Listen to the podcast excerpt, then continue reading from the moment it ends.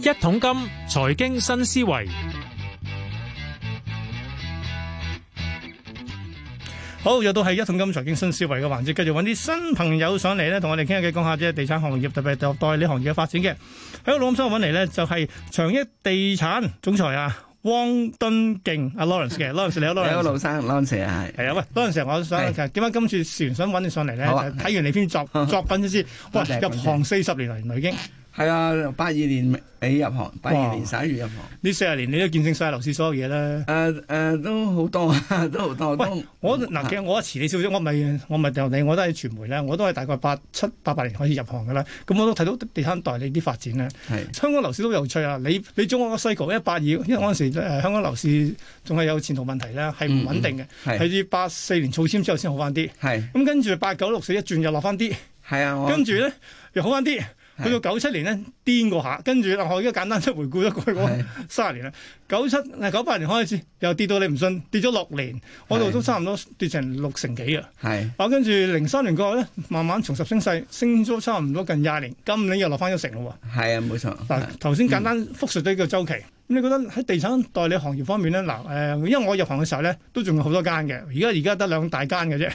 係但係相比你嗰間長益咧，我成日都覺得樣嘢長益好有趣喎，個賣點係係咩咧？地區化喎，係啊係啊，我哋誒誒，我哋好清楚話俾人聽，我哋做二手樓為主啦，啊哈，好清楚話俾人聽，我哋喺西北區啊，係係啊。啊係啊，大家一諗新界啊， 由新界去到呢個元朗天水圍，就諗你哋噶咯喎，應該係。係多謝啦，多謝多 謝啦，我我但我印象早期咧，你都唔係淨係喺誒屯門西北嗰大嘅喎，你都曾經出過去市區嘅喎。係啊，但係因為收尾點解縮翻入去因咯？為九七年前嘅概念咧，嗰陣時仲後生啊，就跟大隊，大家即都係邊度想有就邊度去。誒跟啲行家啦，咁都係希望全港插旗啦，嗯嗯嗯去去發展啦。咁但係問題呢，誒、去到九七之後呢，我哋就發覺，咦，類似嘅做法呢，就即係一個好大兵敗如山倒，即係話嗰陣時比我規模大嘅有十幾間行，係啊係啊咁係啊迅速呢你，啲雷都剩翻嗯剩翻西三亞四西亞間。三四間㗎，係係啊啊跟住仲玩兼聘我收 尾佢。係啊，冇錯。咁變咗當時我九七嗰時面對呢，就係、因為嗰時我自修緊《孫子兵法》啊，嗯咁呢就變咗就，於是就決定呢，就集中一區，將四區集中一區，即係嗰時除咗屯門之外，仲有荃灣啦，紅仲磡有啦，黃埔啦、嗯係紅啊磡啦嚇。係啊咁變咗呢，就我哋就收晒所有分行，係就翻翻入屯門。誒、誒、用一個即係比較集中人才同埋優勢兵力呢，去希望喺屯門度企穩腳，或者做到一個比比較領導啲嘅地地位。咁、嗯如果喺二手市場嚟講，我哋呢點成功嘅。喂，其實咧嗱，講真誒誒，粗略睇翻呢過去，我當你九七年過呢即係廿五年裏邊咧。即係地產代理行業發展，你留意到一樣嘢咧，嗱，而家最大嘅係中美兩大啦， 唔係 講中美，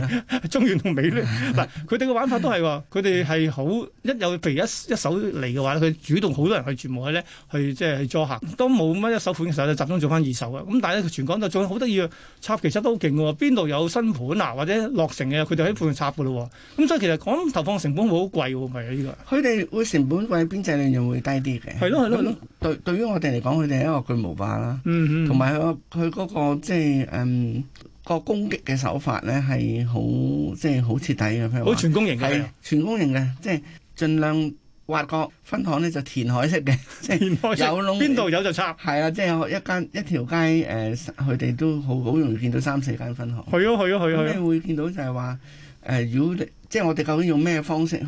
去抵禦咧？咁即係呢個算係近二十年嚟一個做咗四十年，近二十年咧，我哋都係面對一個即係壟斷式嘅打法。唔係啊佢其實佢哋聽話，佢哋內地都咁樣玩，不過內地而家發現內地啲仲勁，咁所以係心做尾狼。所以所以咪慢慢睇翻出嚟咯，呢個地嘅係。咁我哋面對，但係問題我哋後來近呢誒五年呢，可以話對人海鋪海係免疫㗎啦，點解咧？因為我哋誒、呃我哋知道消費者需要啲乜。嗯第，一，佢一我哋一定要話清楚消費者聽，我哋係一間咩地產，地區性嘅地係產啦，先地區性，即係譬如頭先你問我個問題係，其實就係個品牌效應。係係。當佢知道有長益呢個品牌，哦，原來賣二手樓，佢哋係誒誒有一手嘅，嗯哼或者或者佢哋會集中喺二手樓嘅。即係無論盤源客源都有嘅，係啊咁變咗，當你係一個消費者必須要選擇嘅品牌嘅時候，咁其實就好難淘汰你嘅。即係所謂所謂人海鋪係盡盡量將你大陸就即係盡量將你稀釋啫嘛。係係咁如果你呢、個呢、個只係一個假設咋，假設鋪面人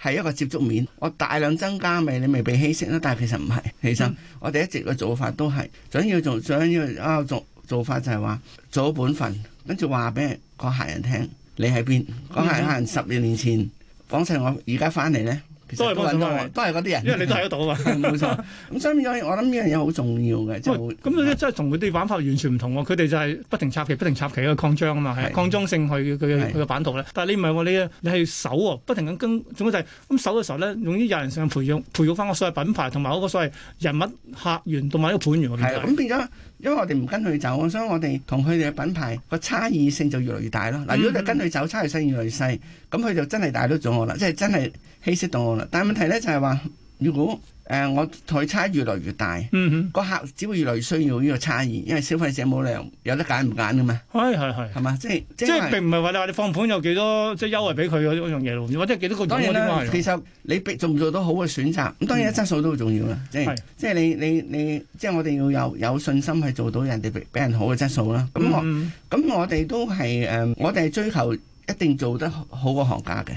我哋譬如我哋違規係最少嘅，大家大家揾唔到，你上網揾 唔到，除咗違規嘅嗯係係我哋話零零 case 嘅。咁咧、嗯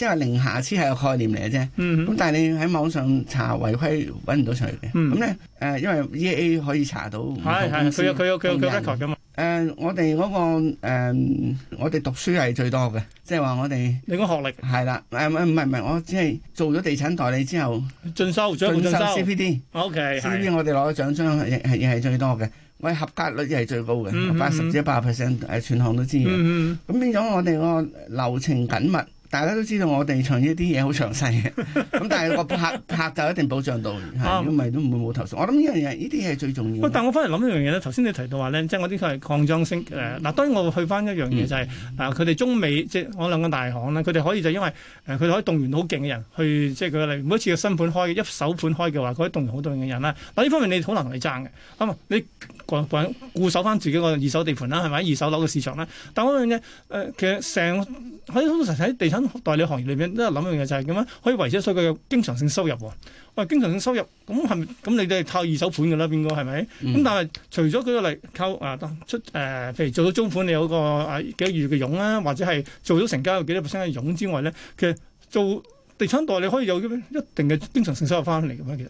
誒其實有嘅，因為點解咧？就我哋一年嘅生意都係誒、呃、以億計嘅。係啊，咁啊，睇可以睇到我哋現金流咧，其實係我哋有充足誒、呃可以運作現金流。嗱，當然啦，因為企業嘅現金流好重要嘅。嗯誒、銀行銀行同你合作，佢會睇你有冇好嘅現金流，當然係一個正正數嘅現金流啦。投資都係啦，嗯嗯誒、甚至乎我哋發展一啲生意，哼，我因為係你你唔係淨係做代理嘅喎，你都有其他嘅我喎。譬如我哋遷走啊，係啊係啊，即係如果我哋有好嘅現金流，做遷走生意其實係一個好輕鬆嘅事。咁變咗誒、我認為一個合理嘅利潤啦，嗯同埋現金流係重要啦。咁呢個現金流喺成個，如果我哋冇束縛喺佣金嘅收入一樣。哼嗯，如果喺成個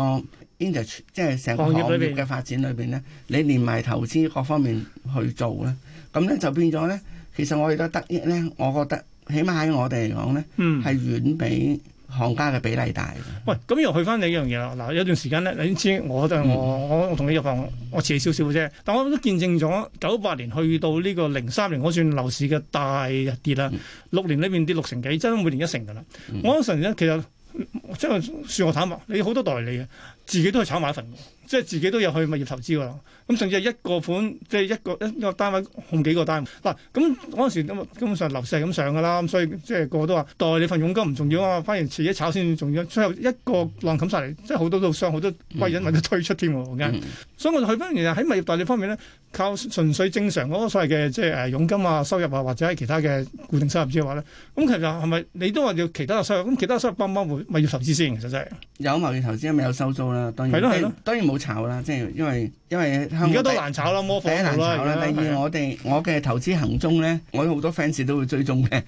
，fans 或者反 fans 都會追蹤嘅。嗱咁啊變咗咧就係你知網上，咁所以變咗咧就係話我哋都係一個嗯例子。我哋暫時而家投資都唔錯嘅，嗯即係都好好彩，即係收租嘅都都冇乜冇乜冇乜欠租啊，或者其其他各方面。咁但係問題，我覺得呢個係我行嘅路啦，即係話誒一個。誒健康嘅地產代理運作好嘅，即係一個合理嘅利潤。嗯同埋我諗，我哋成個電視嘅重心就係最緊要同時揾到食啊！即係我哋係係長要一開百無百果。要開到單啊嘛，要係啊，咁我哋人均應該喺三至四單度啦，每個月以買賣哇為主。今時今日都有啊！因為而家誒，我哋上個月都三點三。啊我想問一個問題嗯啫，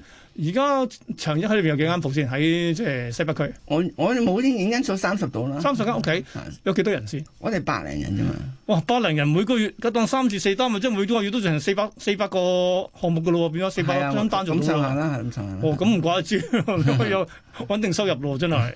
誒誒誒，為我哋量力而為做啦。咁事實上，我我哋呢個模式，我哋覺得係理想嘅，誒、都覺得舒服嘅，係啦。舒服嘅。因為最近有好多人講，喂，哇！你睇下而家成交啊價跌，跟住成交量又縮，出邊好多咧，特別係以前插旗做開嗰啲咧，突然間發現，哇！我都係成本嚟喎，開始要縮啦。嗱，我又想講下啦，嗱咁你成成本守得好啊，咁但係其實你哋係面對而家嚟緊所謂嘅寒冬咧，我覺得啊，雖然一個月裏面有成三四百單嘅雕做到出嚟，你講高峰期唔止添，係咪？但係而家對寒即係所謂嘅業界嘅寒冬嚟嘅話咧，喂，點樣開源節流先？要真係。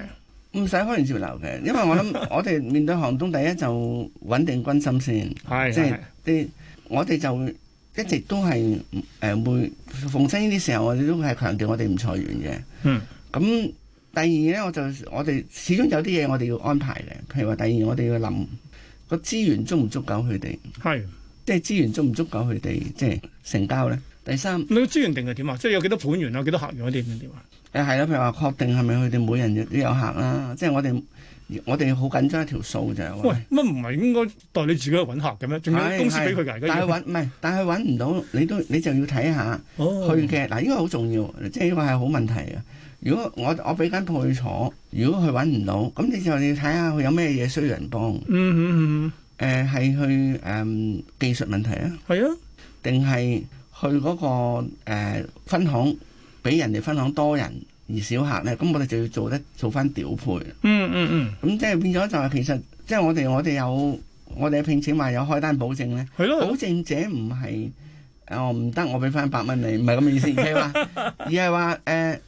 如果你開唔開唔到單，其實我哋會喺中途咧，誒、我哋就會調配所有資源，嗯，希望幫到你。係啦，甚至乎會調配其他組消化唔晒嘅資源俾你。嗯，咁呢個就係一個資源分配，呢、啱啱啱，個亦係我哋小而美嘅。但係我啊諗呢樣嘢好重要，因為有啲人係要上堂嘅，有啲人係即係要要要 retraining 嘅，有啲人係要你係要即係喺個臨界點幫佢，嗯即係呢個就係並唔係要西主佢，管係咁佢唔 犀啦，即係咩人都有一嚿，係係，除非佢真係要好自 殺式，我唔做想㗎啦返工係啦，冇錯。咁啊，如果辭唔職係啦，佢唔會玩咧。有有有好多問題，有啲係要臨界點幫佢，有啲係要訓練佢，有啲係要唔夠資源俾資源佢，有啲係要嗯行政安排，令到去到一間合適嘅分行。喂，咁我就諗一樣嘢咯，因為因為非常之有趣嘅問題啦。嗱，根據喂，哇原來入侵入侵你哋貴寶號咧咁多配套幫手喎，咁仲一定係有保證開單喎，咁啊即係冇人走咯，定係某程度點講住啊？當我哋多唔多人挖線嗱，我都想問嗱，員工流失同埋俾人你，同埋就係誒俾人挖機會大唔大先？其實真係我哋員工流失一定係全行最低啦，因為嗯我哋開到單，但係但係問題就係話，因為行家嗰、個嗰、個轉流率好大嘅，係係係，出邊係出邊係係啊。咁但係問題我哋就算點，就算我哋點細都好咧，我哋總總有人，即係人哋會當我哋同事係 Hermes 嘅，即係我哋 講 H 字頭啊嘅。冇錯，咁咧 要就挖佢過嚟先好搶手嘅。咁我總有啲會誒走嘅，但係呢啲平常事啫。但係問題我哋走嘅係走嘅率係全全香港最少。但係問題就調翻轉就係話，我哋而家我哋發展嚟講咧，嗯的而且確面對一個大潮流，誒或者兩個大潮流。第一個大潮流就係香港人越來越躺平文化，嗯即係話香港後生仔越來越唔想揾錢，唔想置業啊，係咪先甚至唔想置業。啊咪都係叫阿爸阿媽搞掂佢啊喂。啊咁咧就誒呢個係即係呢哦，個咁你會嗯呃去翻就係去到就係所謂誒青黃不接嗰個所謂嘅員工個嗰個我嘅補充方面喎，變咗係而家呢個市道就唔唔擔心嘅，但係而家就梗係第但係第二個，我哋面對喺人力資源嘅問題咋。當大型地產代理佢係同一時間係養緊誒誒好幾千人誒嘅、時候，咁一隨便一間大行都養緊好幾千人嘅時候，佢裏邊係牽涉好多挖角，而挖角咧會好多時咧將嗰個行業要求水準拉低。但係同時成本又扯高，係啊，嗯咁但係問題，我面對質素拉低，誒、成本扯高嘅情形之下，但係對方即係我哋面對嘅對手係講緊起碼誒萬幾二萬人，即係如果全港。嗯嗯嗯嗯，大型行，咁佢哋較即係我哋會覺得佢哋較低嘅水平，就會成為咗行業嘅嘅一個標準。你俾佢勤力呢，可 能係俾人笑啊，係啦，冇錯啦。我咁明呢、個呢、個呢、個，所以我哋最近你見我哋我哋點解會趁呢個時候做咗第二個改革呢？就話喂，我哋唔准 O T 啦，即係唔俾人 O T，今今時今日唔俾人 O T，唔俾人 O T。有有客嚟咁點唔啊？嗯係唔係，咁我梗係哦有除客咗人除咗服侍客係係啦係，，即係你客需要啦。如果唔係呢啲嘢佢做唔晒算啦，第二日開始再檢討。嗯嗯咁呢，我哋都落實做得幾好，因為點解咧？冇錯，我哋係勤奮係啱，但係我哋呢個勤奮呢，其實呢已經係同呢個行業嘅標準呢相差太遠。咁我哋一定要做少收息去做一個嗯，咪配合。就我覺得誒，呃即係但係當然係有悲班人好哀重要嘅，嚇 即係呢個係一個悲哀嘅，即係話我覺得我哋個行得啱嘅。咁但係當呢個成個社會係唔嗯都，係比較唔唔中意咁用力嘅時候呢， 咁我哋唯有再平常心，嗯明咁白。咁去去做。嗯呢個就問多一係個問題就算啦。好啊多謝好啊喂，你嗱見證咗樓市四十年啦，你點睇今年嗰個下跌先？仲有就係出年你點睇先？誒、我覺得而家我好強調，而家嘅樓市唔係一個正常嘅下跌嚟，因為正常嘅下跌呢，我哋係見唔到購買力減少，我哋見唔到租金下跌，我哋見唔到成建築成本下跌。即係如果係一個泡沫爆破呢，跌先嘅三樣嘢都要跌，冇係錯啦，等生因為俾樓市拉低而跌係啊。但係我哋見到啲全部都係向上升。你話雖然加咗息，但係壓力壓差亦減咗。係啊，同埋雖然話加咗息，但我哋仍然對比翻誒依二三年嚟咧，我而家係一個仍然係一個平息嘅階段嚟。係係係。啊咁我哋所以以前係十幾廿幾厘噶嘛，係咁所以我哋我哋而家樓市出現嘅問題，唔係反映到泡沫爆破或者我哋有經濟誒嘅一個誒基礎誒下跌。嗯，我哋只係反映咗誒誒，唯一跌咗嘅係人心。係啊，對信心係啊，對信心咯，咁當信心翻嚟嘅時候，其他條件其實冇跌到嘅時候，我相信就會會快速恢復地得翻冇錯。復常啦，其恢實復正常。咁啊，先去翻復常好似嘅股嘢市咁啊啦啦。嚇。咁後尾我我我覺得就，我覺得出年係即係我認為經濟都係一收一縮嘅啫，嗯即係嗯，我哋過去嗰兩三年見到係一個收緊，係係因為疫情而收緊。係啦冇錯，好多因素啦，即係博嗯誒大國博弈啊或者各方面。咁但係問題我哋嚟緊好可能係面對緊一個誒放擴風張嘅或者擴張嘅，係啦冇錯。咁如如果係，我哋要留意係唔係？如果係誒、嗯其實咧出年樓市會會會會回順翻。嗯嗱，我想強調，如果佢真係回順翻嘅時候，我覺得我哋唔應該用翻過去誒、呃、樓市大跌嘅，譬如話零三年之前嗰嗯六年大跌，佢嚟做一個回復標準，因為嗰陣時咧係要恢復人工、恢復係嘅係成本，但係而家唔好意思啊，呢樣嘢未未落過。係啦冇落過，呢啲嘢全部都 stand by，大家就要諗下係咪當係回升嘅時候，會否係升得會比較快咧？嗯就係佢有好多人忽略咗悲情之後忽略咗，其實股市係十一月係升咗成廿幾個 percent 嘅。咁梗係啦，我哋由開頭兩萬零跌到落去萬萬五，係啊，exactly，即係咁你而家樓市都跌一成咋，冇理由即我係諗大有波啲廿兩幾有啲兩成咧，所以我我覺得佢表現都係硬淨之餘咧，有啲幅度跌得多嘅，其實佢會快復常嚇。啱嘅，呢個即係我哋喺二零二三嘅期翻嚟嘅。係好，係今日唔該晒，長一地多產謝嘅晒，多謝啊晒汪敦敬啊，Lawrence 上嚟同我講咗，你講入行四十年，仲有講咗對點樣睇樓市嘅。唔該晒你 多謝晒，Lawrence。